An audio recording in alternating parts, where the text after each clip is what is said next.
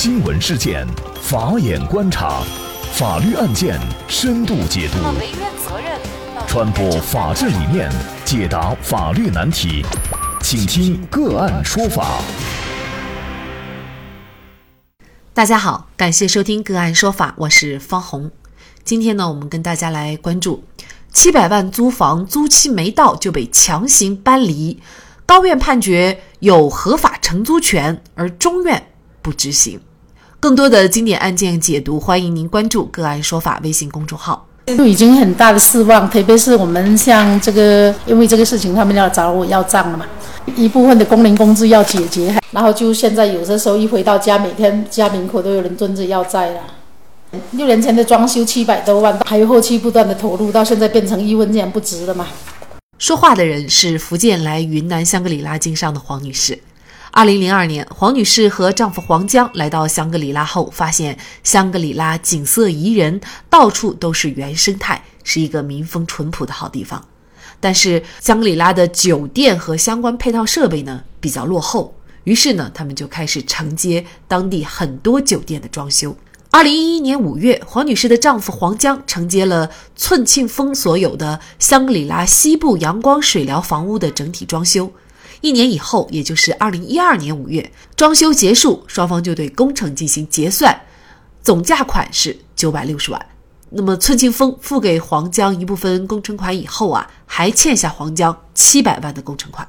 寸庆峰就和黄江签订了一份租赁合同，合同约定，寸庆峰将其名下的西部阳光水疗房屋出租给黄江，租期从二零一二年十月到二零二二年十月，一共十年。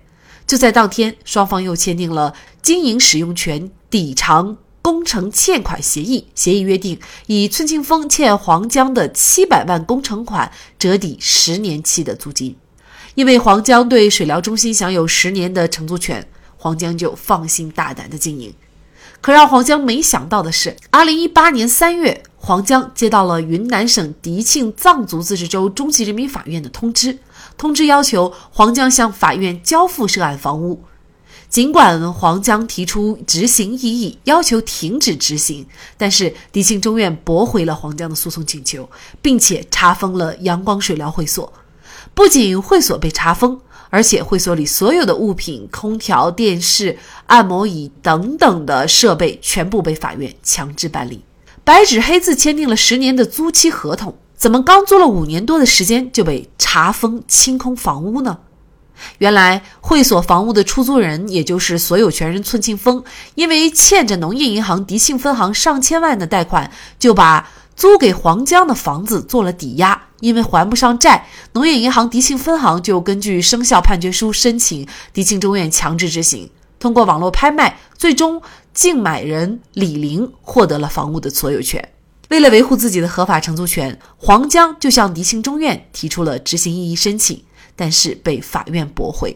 无奈之下，黄江就将农业银行迪庆分行告上法院，请求法院确认黄江对阳光水疗房屋从二零一二年十月到二零二二年十月享有合法的承租权，停止执行执行裁定书的内容。那一审法院认为，黄江和寸清峰的租赁合同实质上是寸清峰以让与涉案房产一定期限的房屋使用权为代价抵偿所欠黄江七百万的工程款。这个合同的性质是规范双方债权债务之间的合同之债，不同于出租人和承租人之间签订的房屋租赁合同，所以不适用买卖不破租赁的原则。其次，如果标的物已经执行完毕，案外人在主张实体权利，并不能实现案外人通过执行异议之阻止执行的诉讼目的，也不属于案外人执行异议之诉的功能范围。为此，迪庆中院判决驳回黄江的诉讼请求。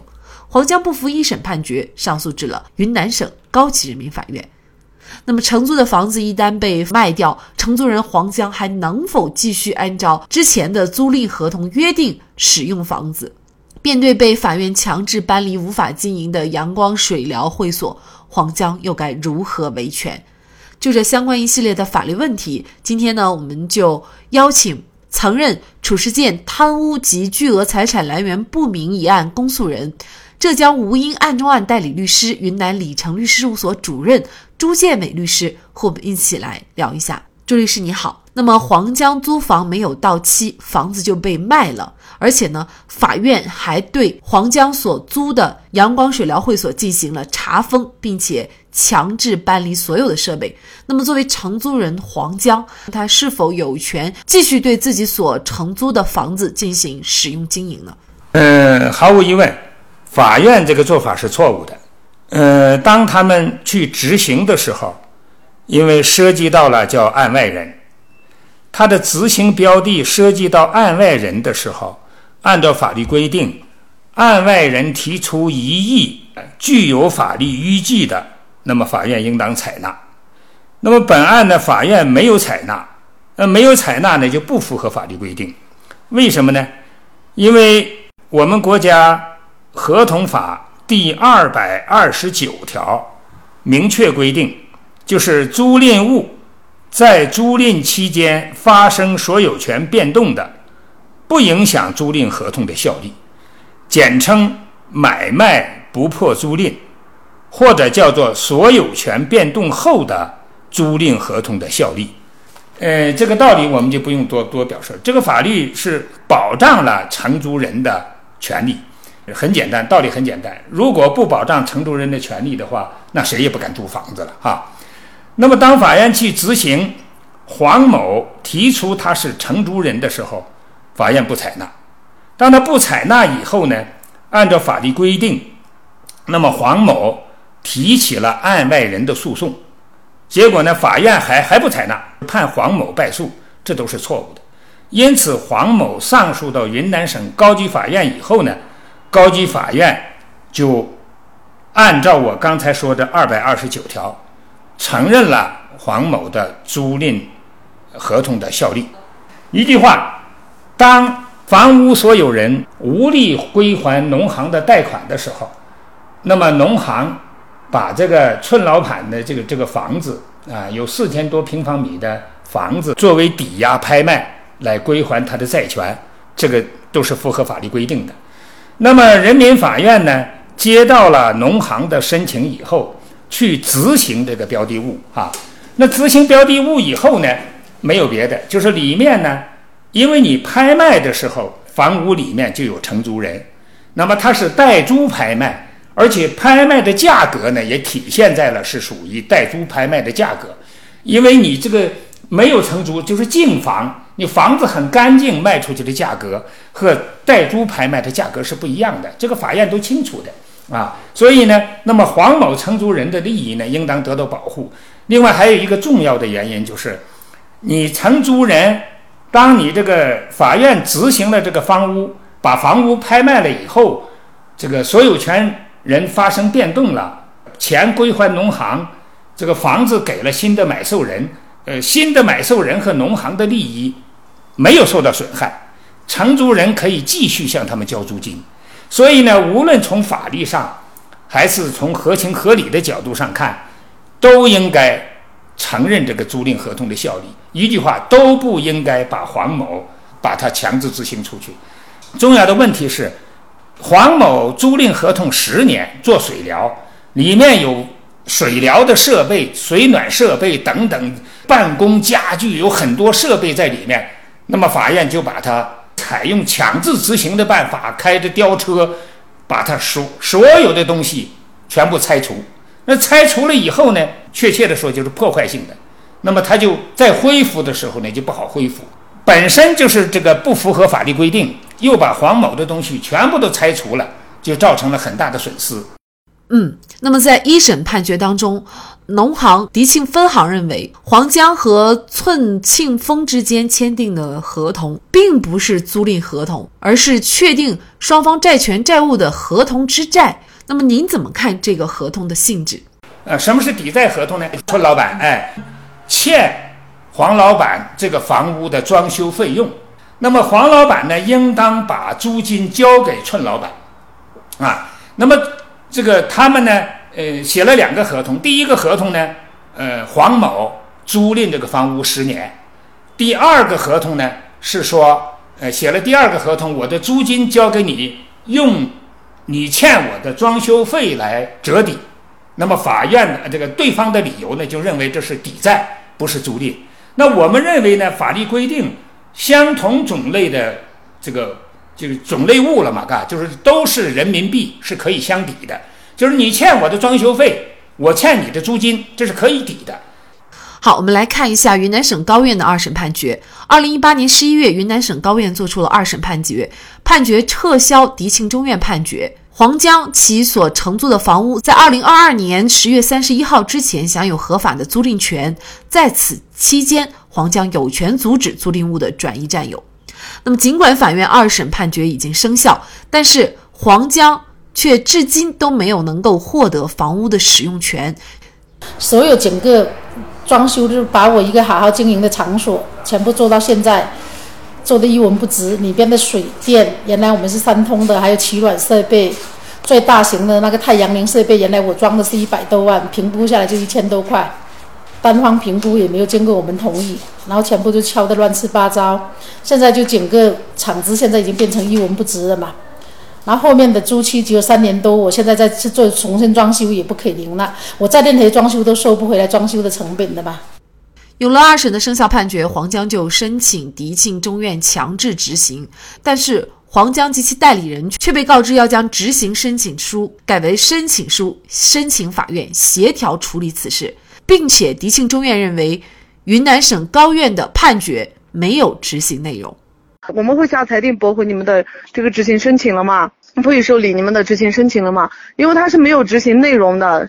申请执行的话，执行的内容是判决书的内容。你判决书有三项，第一项是什么？第二项是什么？但其中也没有一项是说要把你的东西搬回来，这个没有一个一个说法，只是你有一个权利嘛。他那个判决书上写的是你有一个权利阻止这个呃房屋的转移嘛，转移占有嘛。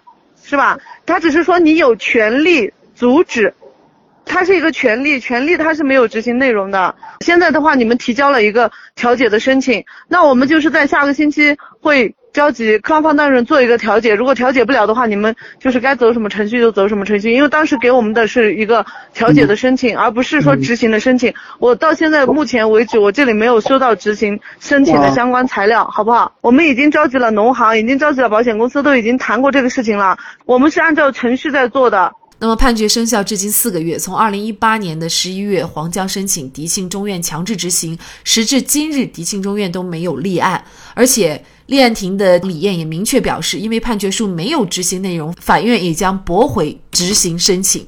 那么什么是执行内容？高院的判决已经生效，为什么就不能执行呢？您觉得这种说法合法吗？因为你原来的判决不承认我的租赁权。啊，说我不合法，嗯，并且把我强制执行赶出去了。那么现在呢，省高级人民法院判决我有权在这个房屋使用里，是吧？那么我申请执行的时候，一个内容是说我有权，我应当回来。你现在法院，你当时是贴了封条查封把我赶出去，那现在你应该解除这些，叫我回来，对不对？这怎么能没有执行内容呢？你中院判决我无效，是把我赶出去的。高院没必要在判决上写上你再把他请回来，对不对？那是不可能的，也不也也也不符合法律的规定。高院那个判决说我享有租赁权，并且可以阻止标的物的占有和转移。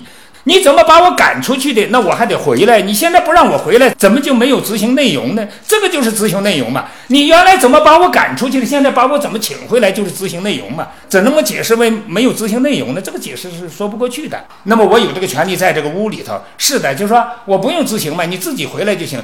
那你要下裁定啊，我得回来。你现在房屋我回不去呀，对不对？所以呢，这个中院这个解释是不成立的。所以呢。在法律上叫执行回转。根据《民事诉讼法》《中华人民共和国民事诉讼法》第二百三十三条的规定，当原判决被变更和撤销的时候了，那么你应当当事人有权申请执行回转。那个名字法律术语叫执行回转，我们可以叫做再执行。就说这个东西根据原来的裁判决裁定执行给别人了，现在又根据高院的新的判决裁定。应当再执行回来，也可以理解叫再执行，法律上叫执行回转，本身就有这规定，所以当事人申请是合法的。但是我们是必须要明确一下，即使是法院这样做了，也仍然弥补不了黄某的损失，因为他这个设备拆掉了以后呢，再拿回来再重新装进去，这个损失太大。比如说这个运输费用、拆除费用、重新组装费用，有的拆掉了以后不能恢复，能恢复的以后呢，又出现了一个新的问题，什么问题呢？因为合同租赁期到二二年就结束了，二零二二年还有三年，他在重新装修了以后只能经营三年，所以这个损失是巨大的。嗯，那么这个损失呢，到底有多少呢？有可能经营收入不好计算，但是有一点数额是确定的。就是黄某曾经把这个房屋装修好了以后，转租给别人，转租给别人的费用一年是一百二十万，那你这实际上现在一年多了，就等于损失了一百二十多万。那么后边的三年也不能经营，那就有三个一百二十万，加到一块就是四个一百二十万，再加租，整个拆除这些设备等这些损失，可能呢要在五百万以上。嗯，这个。下一步呢，可能这个事情还要进行处理。为什么原来农行申请人递交了担保，就是因为怕执行错了造成损失，实际上本案就造成了损失了。那么这个损失呢，按照最高人民法院关于执行问题的解释和民诉法的规定，给执行错误给当事人造成损失的时候，当事人可以另行起诉要求赔偿损失。现在呢，黄某正在启动。起诉程序正在计算给我们造成了多少损失，那是下一步打官司。另外还有一点要我们要声明，他改为叫他们协调，这个不符合法律规定，执行当中没有这个规定，法院也没有协调的义务，是吧？执行当中要么就执行，要么就是执行和解。执行和解是在法院的主持下，双方当事人说，比如说农行。我给你叼走的，现在有困难，你允许我多少天之内再给你叼回来，这叫和解，是吧？可以达成和解。你这个协调是什么意思？很明显，迪庆中院的做法不仅不符合法律规定，也不符合本案的事实。我认为这个叫文字游戏了。中院迪庆中院叫当事人把执行申请改成申请书，那么他这个改了申请书，申请书的内容还是要求你执行我的，把我的财产拿回来，把我的设备。那么叫我回到这个房屋里，不是还是一回事吗？这个玩文字游戏，凭什么叫当事人把执行申请改成申请书了？申请的内容是执行，还不是一回事吗？这文字游戏，这个没有意义了。呃，按照法律的规定，执行申请人递交申请以后，法院应当在递递交申请，就是材料都具备条件了以后，符合规定了以后，人民法院应当在递交申请的七日内，作出执行立案的决定。云南高院的二审判决早已经在四个月前就生效了，而目前这样的一份生效的判决书却被束之高阁，因为各种原因得不到执行。